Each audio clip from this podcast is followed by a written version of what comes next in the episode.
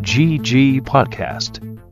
Sean de nuevo bienvenidos a GG Podcast. Yo soy Bob. Yo soy Mane, ¿qué onda? El día de hoy vamos a estar hablando de otro tema en particular, otro episodio estilo cápsula, si así quieren verlo. Esta vez sobre la violencia en los videojuegos y lo mal que le puede hacer a nuestras cabecitas jóvenes e impresionables. Sí, yo una vez jugué Call of Duty, güey, y ahora soy un terrorista ruso. Por lo menos, güey. Yo una vez jugué Doom viejito, güey, y pues me fue al infierno a matar demonios, güey. Fue, fue genial. Y ahora ves todo como en 3D viejito, seguro. Sí, güey, por eso tengo que usar lentes. bueno, y pues es este tema que se los ha dicho todo el mundo. Probablemente en algún momento se los dijo su mamá, sus abuelitas, alguien en el internet. Las noticias también estuvieron mamando mucho con esto. Y es algo que al parecer se remonta desde tiempos muy lejanos de 1980 y tantos. O sea, en verdad lejanos, güey. Claramente, güey. Cualquier persona que es de los 80 es, es un abuelo prácticamente hoy en día. Yo que siempre seré joven, güey, pues no, no puedo sufrir de esto, pero al parecer hay gente que jugó Dungeons and Dragons cuando salió. Y sí, está curioso porque justo eh, de hacer un poco de investigación y ver algunos videos ahí en YouTube, descubrí que al parecer había como grupos religiosos de como cristianos y pues protestantes que satanizaban mucho el Dungeons and Dragons. ¿Por qué? Pues porque tenía magias y criaturas de oculto. Entonces básicamente pues decidieron que pues era un blanco al cual podían tirarle y empezaron a hacer como materiales de propaganda de Dungeons and Dragons es satánico y te va a pudrir la cabeza y te hace como lidiar ahí con el oculto y satanismo y no sé qué. La verdad que es francamente absurdo. Yo, yo tengo un interés, me gustaría en algún futuro como jugar Dungeons and Dragons y soy consciente de el acto tetísimo que es jugar Dungeons and Dragons. No sé de dónde le sacaron el satanismo y todas estas cosas. es que el diablo usa una túnica y un gorro de mago y piensa como que va a pelear contra dragones mientras se sienta en una mesa y tira dados, güey. Claramente es algo diabólico. Vive de imagen bíblica, güey, el chile. Al fin como Jesús terminó como ganándole a la maldad, güey, fue como con un 20 natural, güey. ¿Cuánto necesito rolear para resucitar? 20, 20, 20. Le salió bien, güey. Critical success, güey, el chile. Pero esto pasa al final con todo. Yo una vez me acuerdo cuando Yu-Gi-Oh se puso de moda que me regalaron en Navidad como un deck. Y una tía llegó, es como, ah, un dragón, es del diablo. Y yo como, puta madre, güey, gracias por arruinar mi Navidad. No mames, güey. Te prohibían muchas cosas como en cuanto a videojuegos cuando crecías, mane. En mi casa, personalmente, no me prohibían nada de como que fuera violento, en verdad. Como que les daba igual. Pero sí vi con un chingo de gente que. de que Power Rangers era demasiado violento, ¿no? Y siento que esta gente luego creció como un poco. viéndolo como algo raro o algo como anormal, como estas series japonesas o cualquier cosa como Dragon Ball o un juego y era como, no, es que pues sí es violento, te hace mal. Y es como, pues no mames, no porque juegue FIFA me voy a volver Cristiano Ronaldo, ¿no? Entonces, Hablando de Dragon Ball, yo era uno de esos chicos que no los dejaban ver Dragon Ball porque era sumamente violento. y ahora no sabes quién es Goku, güey, es, es un problema. No, sí sé quién es Goku, sé quién es Broly, gracias a mi novia. Fui a ver la película de Broly. Sé que eh, de esa película yo adquirí la información de que Broly es el mejor Saiyajin del mundo, güey. No creo que nadie esté en desacuerdo contigo o alguien que nos escuche piense que Broly es más poderoso. Pero, pues, hablando de como cosas así prohibidas, a mí me tenían muy prohibidos los juegos, los videojuegos violentos. El primer como videojuego violento que realmente acabé fue Resident Evil 4. Chance de ahí sale mi amor por él. Pero me acuerdo de cosas muy cagadas, güey. Me acuerdo que entraba mi mamá como al cuarto y de pendejo le ponía pausa al juego. y me iba a las configuraciones, güey. Y era como, ah, no mames, güey. El, la configuración de como lo brilloso está como muy alta, güey. Échensela abajo, güey. La vuelvo a Y subir. te quedabas así Hasta que media se hora. iba de mi. sí, güey, hasta que se iba de mi cuarto. Ya me ponía. Ya me ponía otra vez a jugar, güey. Pero. cada casa tuvo sus diferentes reglas. Y pues. Tenemos nuestros orígenes de gente tratando de arruinar nuestra diversión, como dijimos en DD. Y pues esto ha pasado por múltiples facetas, mucha gente le, ha tratado de tirar mucha mierda a los videojuegos. Eh, tristemente pues tenemos el caso de la masacre de Columbine, para los que no sepan pues fue de estos dos chicos blancos americanos que decidieron que iba a estar cagado pues balasear a toda su escuela y pues es un evento triste en la historia de la humanidad. Pero pues de ahí agarraron todos los noticieros y cosas del estilo para tirarle mirada a los videojuegos. ¿Por qué? Pues porque a estos chicos, sus familiares y amigos en algún momento los vieron jugando demasiado Doom para sus computadoras viejitas en las que tenías que poner como el maldito comando, de, el código de comando para jugar el juego. y corría como a dos por hora. Pero corría. sí, es un problema que hasta hoy en día sigue pasando. Hubo uno muy triste hace un año creo en Monterrey. Y literal lo primero que salió en las noticias fue como, ah, es que el niño juega Fortnite. Es como, güey, si el niño juega Fortnite se va a poner a construir como con Legos, no va a agarrar una pistola, no mamen. Otra en Francia, un güey que mató como a un padre con un cuchillo y copió Assassin's Creed. Entonces son problemas que han afectado mucho la imagen de los videojuegos, pero siento que hasta cierto punto ya la gente mama y es como, ah, es que jugaste Call of Duty, seguro eres súper violento y quieres lastimar a otras personas. Es como, güey, Hitler no juega Call of Duty, ve lo que hizo. Güey, pero ¿qué tal si Hitler sí jugó Dungeons and Dragons, güey? Ahí está Hitler, güey, es como, hmm, necesito un 20 para matar este dragón. Yo creo que en general los videojuegos son un blanco fácil, principalmente por el tema como de interactividad que tienen. Eh, son como un escape, probablemente como igual pueden, puedes ver como las películas de miedo. Las películas de miedo son como una forma segura de experimentar el terror, del experimentar estar asustado. Y pues hasta cierto punto los videojuegos son una forma segura que no afecta absolutamente a nadie, pues de experimentar pues, cosas violentas, yo, yo diría. No es su punto principal bajo ningún motivo, pero pues justamente los videojuegos violentos que nos dejan pues matar a miles de soldaditos genéricos o despedazar demonios, entre otras cosas. He dicho despedazar demonios mucho en este podcast. Pero obviamente en ningún momento yo por lo menos pienso que nadie quiere ejercer ese tipo de violencia en una persona. Yo creo que ahí es donde lo, nos agarran ahí como de punching bag para cualquier cosa. Como dices, Fortnite, no mames, ¿en qué momento la violencia de Fortnite no es ni medianamente gráfica, no pasa absolutamente nada, es una estupidez que digan eso. Otra de un noticiero que decía, así estos terroristas que planearon una bomba, y no los jodo, esto es 100% real, decían, se organizaron en Minecraft, ahí entrenaron para plantar la bomba, y ponen videos de Minecraft con lo que están diciendo, hasta ellos se quedan cara de estúpidos porque ven que esto no puede tener sentido. los bloques de dinamita en Minecraft. No mames, Los ves, ah, sí, eran terroristas súper serios. Y es como, no mames. No jodas, eso no sabía.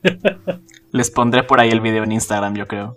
O igual, este, luego hasta las mismas compañías han llegado como a tirarse mierda entre ellos y decir que ciertos videojuegos sí son violentos para quedar bien. Nintendo lo hizo cuando salió Mortal Kombat. Eh, de hecho, de ahí es donde sale, ajá, ahí les va la historia. De ahí es donde salió la ESRB, que son los que clasifican los juegos, los que le ponen eh, para adultos. El famoso ERSB para los mexas. El ERSB. Salió Mortal Kombat y era súper violento, entonces pues decían, ¿cómo va a jugar la gente esto que se ve súper realista y hay sangre y la mamada? Y Nintendo dijo como, sí, tienen razón, güey, deberíamos hacer algo al respecto. Y los cabrones, para que pudieran tener el juego de Mortal Kombat en su consola y que la gente sí comprara Super Nintendos, agarró y cambió la sangre por pintura verde. Entonces decían como, güey, ve, esto es súper buena onda y nada violento, entonces compren en nuestra consola, pero los demás juegos sí son violentos, esos son malos. Chale, eso yo no estaba Un pequeño fun fact para ustedes al fin y al cabo, cada vez que salen estas expresiones exageradas parte de las noticias y eso. Siempre hay como del otro lado gente que analiza la psicología de las personas, las cabezas del mundo en general y pues salen con pruebas concretas de que no hay ninguna evidencia directa a la cual relacione la violencia en los videojuegos a la violencia que se da en las personas en el día a día. Las guerras ocurrían mucho antes de que existieran los videojuegos mucho antes de que existiera D&D. Eh, hasta cierto punto, pues la raza humana yo pienso que ha sido violenta y realmente no tiene nada que ver con las cosas con las que interactúan. Y a ver, o sea, chance, algún caso alguien sí se quedó muy impactado por un videojuego, pero son personas que probablemente tengan un trastorno. Tú que estudiaste psicología, Bob, ¿nos podrás contar chance algo relacionado? Pues efectivamente, o sea, lo que, lo que le das de comer a tu cerebro obviamente va a afectarte de alguna manera u otra. Pero pues obviamente si estás sano si sabes diferenciar entre lo que es real y lo que no, pues obviamente no va a pasar nada, porque tú en tu cabeza estás consciente de que el dolor, de que el sufrimiento, de que la violencia son cosas que no se deben como echar a otra persona, nunca debes hacerlas sobre alguien más. Y pues si no tienes eso pues ya en la cabeza como por default, pues ya estás entrando como ahí a un asunto medio de psicosis, sociopatía, de que pues no sabes diferenciar entre lo que le afecta a una persona o a ti como individuo. Entonces, pues no hay, no hay, no hay relación concreta entre violencia de videojuegos y violencia real en individuos saludables, si así queremos verlo. Y luego también siento que se generaliza mucho al final. Dicen, los videojuegos te hacen violentos, pero es como decir cualquier película te hace violento. Hay géneros de videojuegos, hay géneros de películas. Eh, justo la semana pasada leí un artículo de CNN que decía juegos como Animal Crossing, por ejemplo. Todos estos juegos como lindos, si se puede decir hasta cierto punto. Plants vs. Zombies. Te ayudan mucho como a la salud mental porque te hacen feliz te hacen olvidarte de ciertas complicaciones que puedas tener y obviamente con regulación esto te puede ayudar mucho a salir de ciertos problemas que puedas tener. De hecho dijeron la experiencia de la competencia social que generan los videojuegos te ayuda a generar vínculos con otras personas porque también muchas personas creen que los videojuegos te hacen antisocial y eh, no puedo dejarme mentir o a Bob tal vez, pero sin los videojuegos muchas de mis amistades no existirían, eh, son bastante sociales y te conectan con gente alrededor del mundo. Perfecto, estoy de acuerdo. Y ahorita que dices eso, yo creo que es importante esto de que los videojuegos en algunos casos te pueden hacer feliz o ayudarte como a procesar algunas cosas. Yo creo que últimamente y más que hace unos episodios comentamos los juegos indies, hay experiencias que luego prácticamente están como hechas para este tipo de cosas. Me recuerda mucho a este videojuego, no sé si lo llegaste a ver o jugar de que se llamaba That, That Dragon Cancer. No sé si llegaste a escuchar ese juego. Lo ubico y todo, pero nunca lo jugué pues era este juego que hizo un papá que pues, perdió a su hijo, pues esta enfermedad terrible que es el cáncer. Y lo hizo él como para tanto procesar él su pérdida, como para que otras personas también, tal vez a través de lo que él hizo, pudieran pues llegar a cierto grado de aceptación o a tener esta experiencia compartida de que pues, los ayudaran a procesar algunas cosas. Igual me hace pensar mucho en este juego que acá salió hace poco que se llama Spirit Fair no sé si lo has visto, creo que lo comentamos en uno de los podcasts. Él. Eh, pues Spiritfarer es un juego el cual toda la narrativa que tiene atrás de él es sobre la muerte y de aceptarla. Y de que pues es algo natural que ocurre pues, en las personas, por lo menos de lo que he escuchado como en reseñas y así. Y pues al igual que, pues, que existen videojuegos para cualquier tipo de cosa, pues también existen videojuegos para hacerte sentir mejor, para procesar algunos datos que Charles no puedas en ese momento. En lo personal, a mí, si me preguntas ya entrando ahí como a territorio medio melodramático, pienso que pues a mí también los videojuegos en algún momento me han ayudado a procesar como cosas en mi vida, como a cosas que tal vez no estaba como tan listo, que necesitaba como nada más sacar. Los videojuegos son en serio como gran ayuda a veces, yo pienso. Sí, que es algo increíble que hacen los videojuegos. Esta capacidad de poderte enseñar a lidiar con cosas que todavía no hemos vivido o que estamos viviendo. Eh, al final es algo, la neta, muy bonito.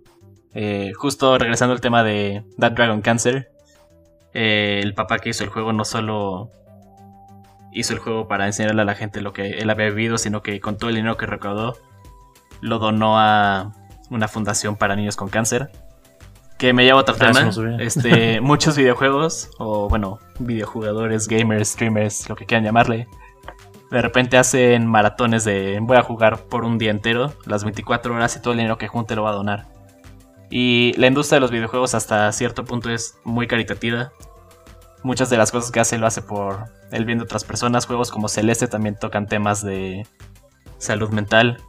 Y ayudan a mucha gente a salir un poco de su caparazón y darse cuenta que el mundo no es tan mierda como podemos llegar a pensar. Aunque también, ya tomando todo en cuenta lo bonito, también tenemos como totalmente lo contrario de lado de nuestra comunidad, como lo es Hatred. ¿Te acuerdas de Hatred? ¿No era un juego de un tiroteo escolar?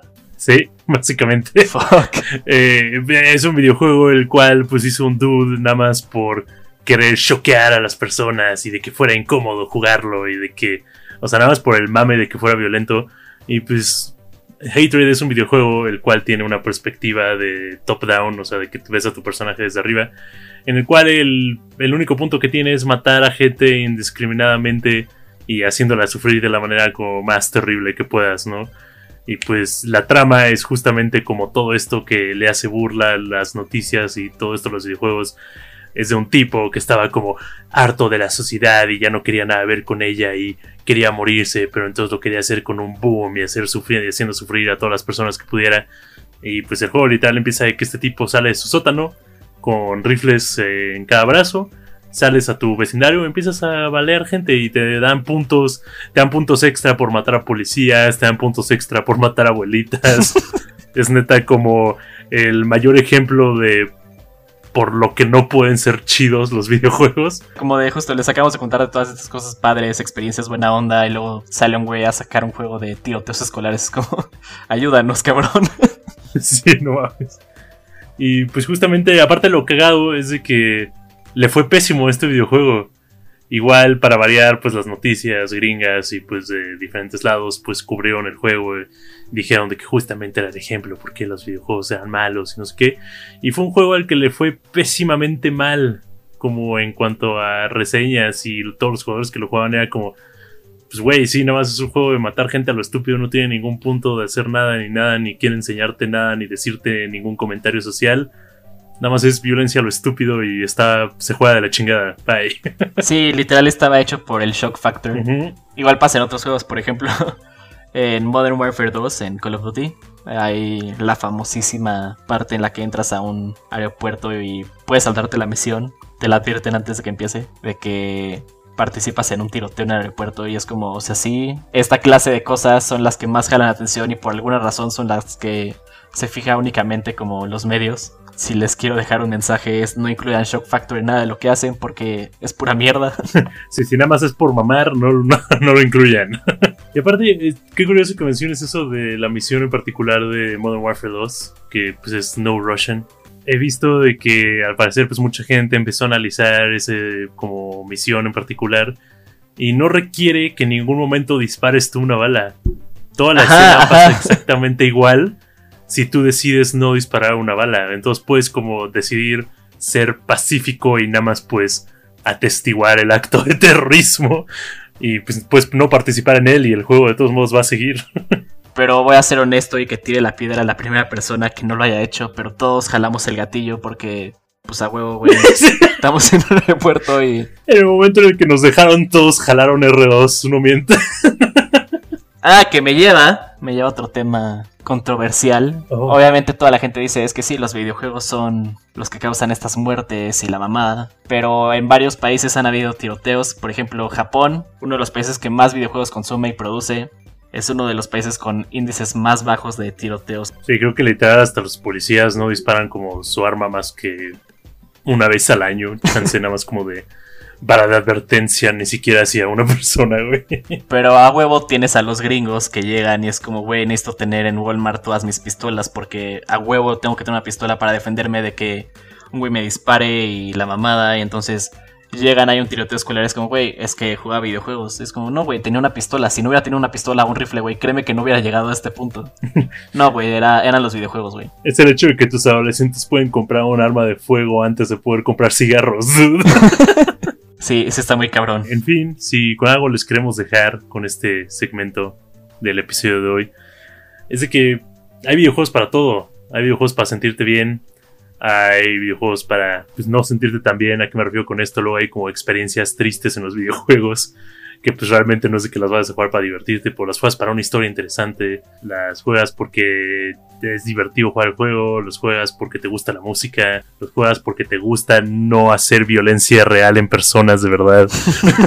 y pues sí, los videojuegos siempre van a estar, por más que digan que te hacen violento, eh, tomen en cuenta que al final tú eres el que toma la decisión y cualquier videojuego te puede llevar a hacer cosas increíbles sin tener en cuenta que te pueden hacer violento porque pues al final esto es una mentira que te van a decir y te seguirán diciendo por el resto de tu vida. Y si fuera verdad, yo estoy más que bien servido. A mi novia le encanta jugar Harvest Moon, entonces yo confío que en nuestros años de vejez ella va a poder como hacerse cargo de nuestra granja y cuidar a nuestras vacas y yo no voy a tener que hacer nada. Ah, huevo. nice. y ahora les queremos hablar un poco de unas entregas que nos parecieron interesantes que salen esta semana. La semana del 23 al 30 de noviembre, ya casi estamos cerca de Navidad. Eh, primero yo les quiero contar de World of Warcraft Shadowlands, que sale el 23 de noviembre. Esta es la... puta, la... quinta, sexta, séptima, octava expansión de World of Warcraft. Los güeyes que lo siguen jugando espero se diviertan, pero yo dejé de jugar desde Fuck, ¿cuándo fue? 2012, casi casi que salió Cataclysm. ¿Todavía jugaste Cataclysm? Sí, de hecho, empecé un poco antes de Cataclysm, jugué Cataclysm, eh, creo que después salió Mists of Randaria. Ah, justo te quería preguntar si habías jugado la expansión de los pandas, güey. No, me quedé un poco antes de la expansión de los pandas. No, ma. Dicen que era lo mejor. No, no sé, güey. Pero de los comentarios que he visto, al parecer está, está bien, se ve interesante. Eh, no sé si subieron el cap de niveles, la neta no me interesa. Si es algo que he visto últimamente con las recientes expansiones, es que aunque ya no tengan esa cantidad de jugadores que tenían antes, le siguen echando como las ganitas para seguirte dando algo que te pueda entretener un buen rato. Es chido porque pues este juego cuando salió, o sea, lleva años en el mercado, la verdad se merece como un premio de por sí solo, nada más seguir vivo. Así como el premio al abuelo del año. Ahí te da, salió en noviembre 23, 2024. ¿Qué? Noviembre 23, 2024, la primera versión, o si lo conocen como Vanilla World of Warcraft. 2024 lo dijiste ya dos veces, güey. 2004, puta madre. Yo como, no mames, el futuro. World of Warcraft salió en el futuro. Lo oyeron aquí primero. World of Warcraft todavía no sale, ha estado en beta perpetuo. Salen expansiones, pero el juego base no ha salido todavía, güey.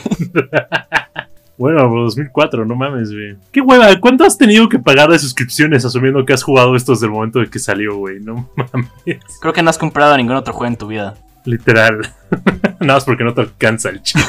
bueno, aparte de World of Warcraft, tenemos una novela visual de las lejanas tierras del oriente. Para los que no saben qué es una novela visual, es un videojuego el cual no juegas, sino lo lees. Wow. Eh, esto es Root Double Before Crime After Days Extend Edition. Esta es una novela visual la cual yo tengo que comprar en Steam y que no he tocado, pero se ve muy interesante porque es como un drama de crimen ahí con, con chicos de secundaria japoneses, ya saben, es como la única como tipo de personaje que existe en los videojuegos japoneses. y pues esta es la versión Before Crime After Days Extended Edition, dude. Entonces, de seguro está más chida que la versión No Before Crimes After Days Extended Edition. Supongo que parte de la duración del juego es los créditos donde ves todo el nombre pasar. Este, esta novela visual llega a Switch el 26 de noviembre. Y pues la verdad, eh, de lo que por lo menos vi o la razón por la que me la compré en Steam es de que tenía múltiples finales y de que la trama estaba muy densa y deep. Entonces pues, si lo quieren jugar en Switch, si lo quieren leer en Switch, lo van a poder hacer el 26 de noviembre. Y aparte de esto, también tenemos el release de Made of Scare el 26 de noviembre, igual para Switch. Este es un videojuego, esos de miedo, de que pues ya han podido como esperar, como son casi todos. Pero lo interesante de este es de que es como en folclore como británico. Y una de las mecánicas del juego al parecer es de que los enemigos te pueden detectar dependiendo cómo está respirando tu personaje. Se, se ve curioso y la verdad el trailer me interesó, entonces pues a ver si en algún momento lo checo. y ahora los quiero dejar con un par de anuncios parroquiales. Eh, si les interesa anunciar un nuevo juego de The World Ends With You el día de hoy, que va a salir el próximo año para... Bueno, sí, sí sale el próximo año. Para Switch y Play 4. Toma, el de 10, güey, me mamó ese juego. Ajá, el de 10, que luego fue de celular, que ahora es de Switch Remastered. Que ahora va a ser de Switch parte 2. No, man, no me había enterado que iban a sacar uno nuevo. Sí. bueno, creo que vi algo ahí como por Twitter, pero pensé como, ah, no mames, nunca van a sacar una secuela. Y en vez de que sea como estilo 2D, va a ser totalmente 3D. Se ve interesante. De seguro mil gente ya lo está comparando a Persona, güey. Sí, sí, justo, aunque nunca haya jugado Persona, eh, lo vi y fue como, ah, no me se parece a Persona. no mames. Este, y también anunciaron un nuevo juego de Tomb Raider y se ve súper chido. Y luego al final del tráiler sale que es para celular. Entonces, pues, ojalá esté padre, güey, pero no prometo nada. Es como con gráficos normales o es como esos como cabezones, todo raro. Es como cabezones, se ve como si hubieran agarrado el diseño de PlayStation 1. Puta madre. Qué triste, los últimos juegos que salieron de Tomb Raider estaban buenos, güey. Tal vez este está chido, solo no sabemos nada todavía, solo tenemos un trailer. Solo es medio cabezón. ¿Qué pasó, güey? Se asoma el cabezón, güey. Y eso es todo por hoy. La próxima semana les queremos hablar de los Game Awards y las categorías de. Cada categoría, puta madre. Vamos a hablar de los Game Awards. Punto. Esperamos que les haya gustado tanto como a nosotros hacer. Esperamos este capítulo les haya dejado un sentimiento bonito en su corazoncito porque los videojuegos son bonitos y nada más. y que no hayan querido salir a balancear escuelas. Exacto. Esperamos que les haya gustado escucharlo tanto como a nosotros grabarlo. Yo soy Mane Yo soy Bob. y nos vemos a la próxima. Bye. Chequen nuestras redes sociales. GG Podcast. Ya tenemos TikTok.